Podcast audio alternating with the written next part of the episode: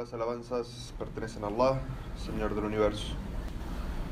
A quien Allah Azzawajal guíe, nadie lo podrá desviar.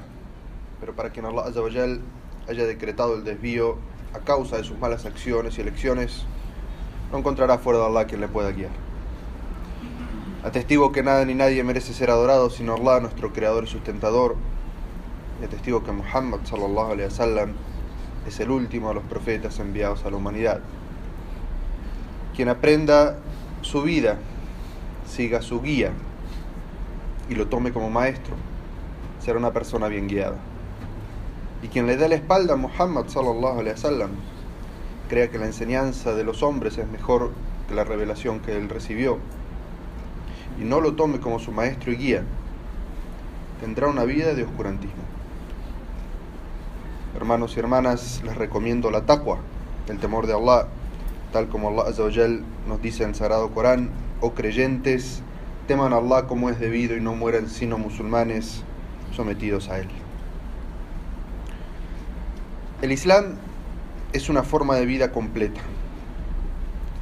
Nos da una ética, una forma de comportamiento. Protege la vida completa del ser humano. Por eso el Islam tiene creencias para enriquecer nuestra mente, tiene actos de adoración para purificar nuestro corazón, tiene moral para purificar nuestra alma, tiene leyes para establecer justicia. Y tiene modales para mejorar el trato entre las personas. El Islam nos inspira a tener nobles aspiraciones y tener objetivos altos sublimes. El Islam no nos enseña ni quiere de nosotros la mediocridad o ser bajos en nuestras aspiraciones y nuestros objetivos. Un hadiz del profeta Muhammad sallallahu alaihi wasallam nos habla sobre la vida espiritual y lo que queremos para nosotros mismos en el más allá. Y dice, si vas a pedir a Allah un espacio en el paraíso, pide al Firdaus el A'la. Pide la parte más elevada y mejor del paraíso. No dijo el profeta sallallahu alaihi wasallam, si vas a pedir el paraíso, pide ser el último en entrar. No. Si vas a pedir, si tienes una aspiración para tu vida del más allá, pídele a Allah que te conceda alcanzar la parte más alta del paraíso. Eso es en la vida espiritual. Y en la vida mundanal en la que vivimos. El profeta sallallahu alaihi wasallam también nos enseña a buscar siempre lo mejor y ser lo mejor en lo que hacemos.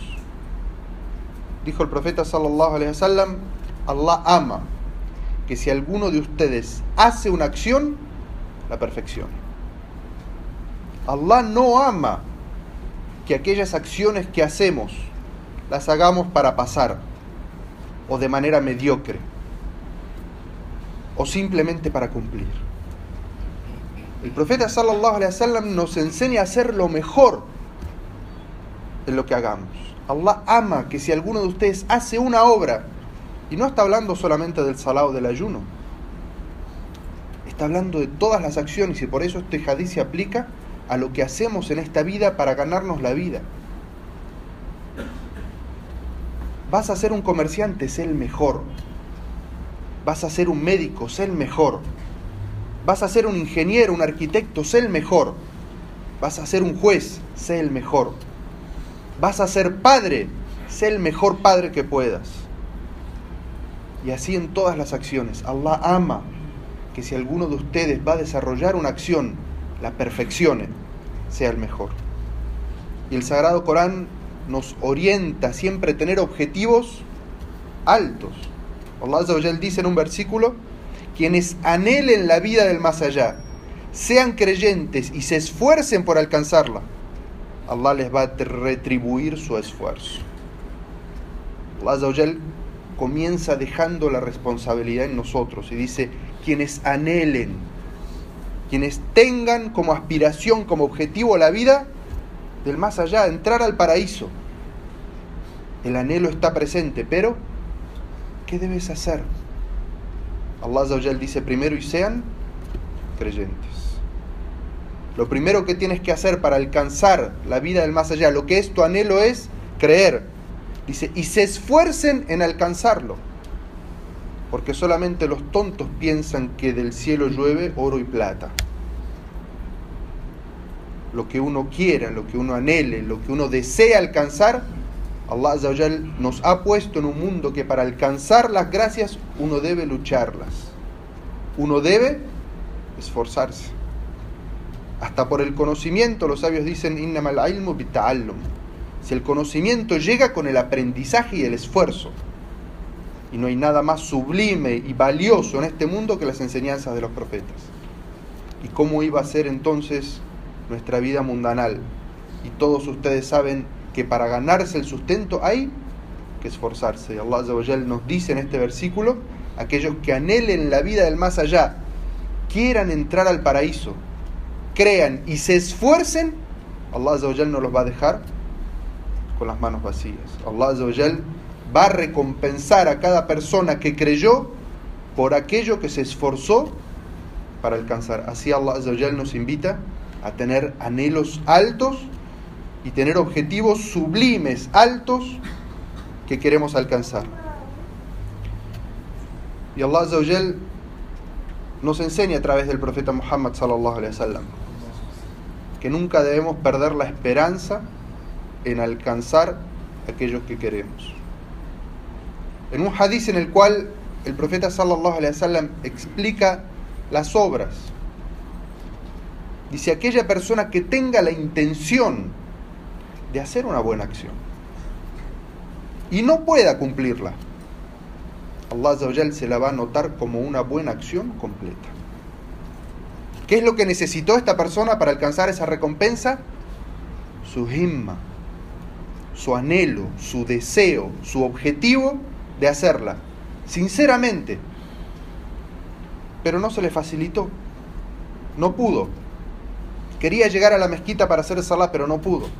Quería dar una caridad, pero no consiguió el dinero para darla. Quería aprender, pero no consiguió con quién.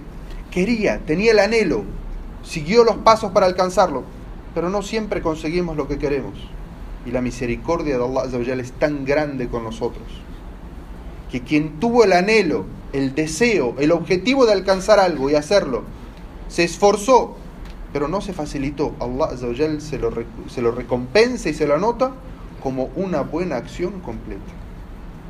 Entonces, sabiendo esto, ¿qué se interpone entre nosotros y el bien? Y la recompensa de Allah, sino la apatía. Estar alejado en el pensamiento de las buenas obras. Allah quiere para nosotros lo mejor. Y nosotros nos dejamos vencer por la apatía. La apatía tiene compañeros. ¿Qué es lo que nos hace estar lejos de esos nobles objetivos y las aspiraciones sublimes? ¿Qué es lo que nos aparta de eso? Primero, una relación pobre con Allah. Débil. Aquella persona que está alejada de Allah pierde sus objetivos, tanto en esta vida como en la otra, y se conforma con la mediocridad y ya no espera y anhela y pide el paraíso. Y dice, inshallah, inshallah, inshallah. No tiene anhelos altos. No es una persona positiva, proactiva, activa, enérgica, no. Es una persona que anda como que lleva una mochila que le pesa todo el tiempo. ¿Por qué? Porque tiene una relación pobre y débil con Allah. ¿Qué implica eso? Que en lo primero que tiene que hacer y para lo cual fue creado porque fuimos creados para adorar a Allah, todo el resto son medios para alcanzar ese objetivo. Somos perezosos.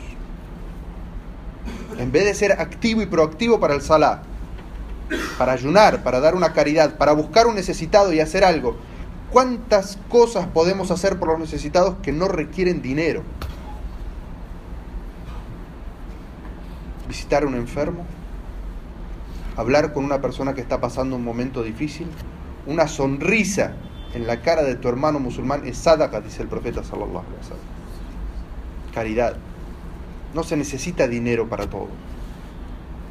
Y de lo que nos arrastra hacia la apatía y estar lejos de desear lo mejor son las malas compañías.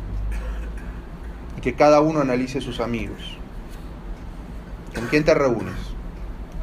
¿Con gente que te quiere traer a la mezquita o quiere llevarte a lo mejor? ¿O con gente que te invita toda la noche a estar perdiendo el tiempo? Televisión, cartas, fumar. ¿Eso es lo mejor y lo más alto que puedes hacer, sacar de una noche? ¿Quiénes son tus amigos? ¿Te invitan a hacer deporte o te invitan a fumar? ¿Te invitan a dar caridad o te invitan a gastar en el haram? El profeta sallallahu alaihi wasallam dijo, cada persona tiene el nivel de religiosidad de los amigos que elige.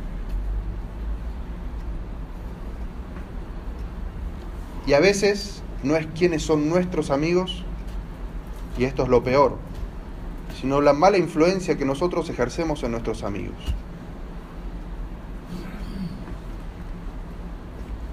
¿Qué consejos le damos a nuestros amigos? ¿A qué los invitamos? ¿Somos buena influencia para ellos o somos nosotros la manzana podrida del cajón? Hay formas de volver. Hay formas de regresar a tener ese positivismo, esa energía, ese imán, ese objetivo alto, tanto en esta vida como en la otra. Creo que todos conocemos personas que son activas y proactivas todo el tiempo y no descansan sino a la noche cuando duermen. Y las envidiamos. Y envidiamos su energía. Y envidiamos que sean positivos y que siempre vean el lado lleno del vaso y no el lado vacío. ¿Cómo se puede ser para alcanzar ser como musulmán una persona de estas? Hay formas. La primera, fortalecer tu relación con Allah. Y eso se logra a través de estudiar y de poner en práctica lo que estudiamos. Todos decimos, ya soy musulmán, no tengo que aprender nada sobre el salat. Pero nuestros sabios se pasaban todo el tiempo repasando y debatiendo unos con otros para saber qué no habían aprendido. Nuestros sabios, pero nosotros ya sabemos todo. Nuestros sabios se pasaban la noche adorando a Allah. Y cuando llegaba el Fajr, uno de estos sabios decía, oh Allah, no te he adorado como realmente mereces. Se pasó toda la noche. Nosotros con suerte dormimos toda la noche. Cuando no hacemos otras cosas que no se deben. Entonces lo primero para volver a tener esos objetivos nobles y para tener esos objetivos altos y sublimes es mejorar nuestra relación con Allah. Segundo, comenzar a hacer actos voluntarios. Voluntarios.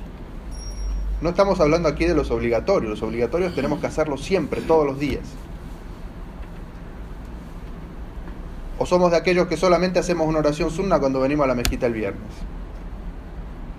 y que pasa de un ramadán al otro y no hemos ayunado ni un solo día en el medio. Y pasa de un ramadán al otro y, no he dado ni una sola caridad.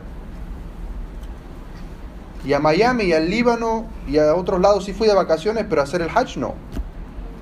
El Hajj y la Umbra. El profeta sallallahu alaihi wasallam dijo, Allah ama aquella obra que aunque poca, pero constante y no sean de aquellos, esto ya es mi palabra, el hadith del profeta terminó ahí, sallallahu. Allah ama, dice el profeta sallallahu alaihi wasallam, ama aquella obra que aunque poca, pero constante. No sean de aquellos que dicen, ya cuando sea millonario voy a ayudar a los pobres. Porque lo primero que dice la persona cuando llega el ángel de la muerte, dice, déjame volver un instante para hacer una obra de bien y ya será tarde una obra, todos vamos a pasar por ese instante. Vamos a desear volver a este mundo para hacer una obra. Bueno, cualquiera. Para tener algo más ese día. Hermanos, hermanas, hay una historia en el Sagrado Corán que nos inspira a esforzarnos y a buscar siempre lo más sublime. El profeta Moisés se pensaba que era la persona más sabia del mundo. Era profeta. Y le preguntó a Allah, le dijo, ¿hay alguien que sepa algo más que yo? Y Allah le dijo, sí, hay un hombre piadoso que tiene un conocimiento el cual no te he revelado. Moisés quería saber, tenía hambre de conocimiento, sed de conocimiento. Y emprendió el camino para encontrarse con esa persona y pedirle que le enseñe aquel conocimiento que él no tenía. Allah nos narra en un versículo del Sagrado Corán las palabras de Moisés. Y dice, recuerda cuando Moisés le dijo a su fiel acompañante, no me daré por vencido hasta que llegue la confluencia de los dos mares, aunque esto me lleve muchos Él sabía, la única pista que tenía para alcanzar a esta persona es que la iba a alcanzar en un lugar donde se juntan dos mares. ¿Y cómo comienza Moisés diciendo, no me daré por vencido? Ese es el espíritu que Allah nos quiere enseñar que tenemos que tener en nuestra vida. ¿Queremos alcanzar lo más alto del paraíso? ¿Queremos alcanzar lo mejor de este mundo? Este es el mensaje que Allah nos está dando. No me daré por vencido hasta alcanzarlo. Y por eso Allah nos invita a obrar, a hacer. Y en un versículo del Sagrado Corán, y con esto terminamos, dice, obren, obren, hagan, porque verán sus obras Allah, el profeta y los creyentes. Terminamos pidiendo paz y bendiciones por el profeta Muhammad sallallahu alaihi wasallam, como dice en el Sagrado Corán. Ciertamente Allah y sus ángeles bendicen al profeta, o creyentes pidan paz y bendiciones.